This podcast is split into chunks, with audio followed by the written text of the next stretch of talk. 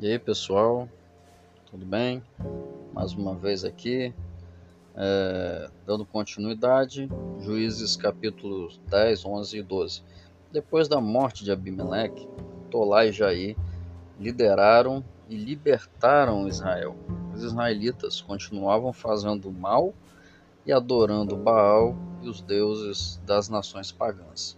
Os filisteus e os amonitas oprimem Israel tão severamente que os israelitas clamam a Deus, confessam que pecaram contra ele e começam a servi-lo novamente.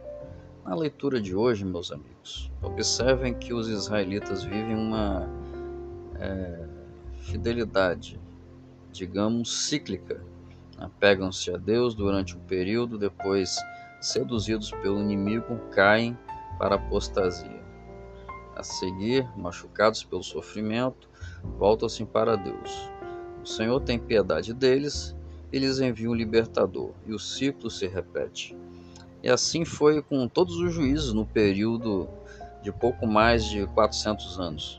Enquanto esses juízes governaram Israel, tudo correu bem, mas depois Israel voltou à idolatria, eles adoravam muitos deuses, não apenas os antigos e diabólicos Baal e Astarote, a quem os cananeus adoravam, mas como se desejassem proclamar sua tolice a todos os seus vizinhos, eles também serviram aos deuses da Síria, Sidom, Moabe, Amon e os deuses dos filisteus. E o capítulo termina com uma, uma constatação que mostra o nível do povo. Falta um homem que se coloque diante da congregação e enfrente os inimigos. Que realidade triste. É muito triste quando é, não há alguém disposto a liderar o povo de Deus, da apostasia para a fidelidade. Que pela graça de Deus, é, você e eu possamos, é, sejamos pessoas fiéis nas pequenas e nas grandes coisas. E nós temos também aqui nos capítulos 11 e 12 a história de Jefé, é muito interessante porque Jefé foi filho de uma prostituta. E a lição dele nos ensina que se formos fiéis ao Senhor, não importa de onde viemos, nós podemos sim ter grandes vitórias para Ele.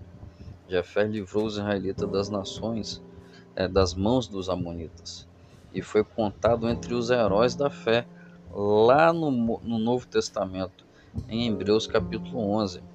Abimeleque veio de um grande líder e se tornou um péssimo exemplo. Jefé veio de uma prostituta e se tornou um herói da fé. Até quando você vai ficar usando a sua origem como uma desculpa para não alcançar o seu destino?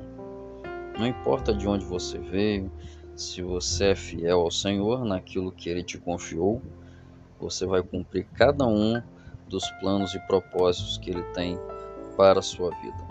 Um forte abraço a todos.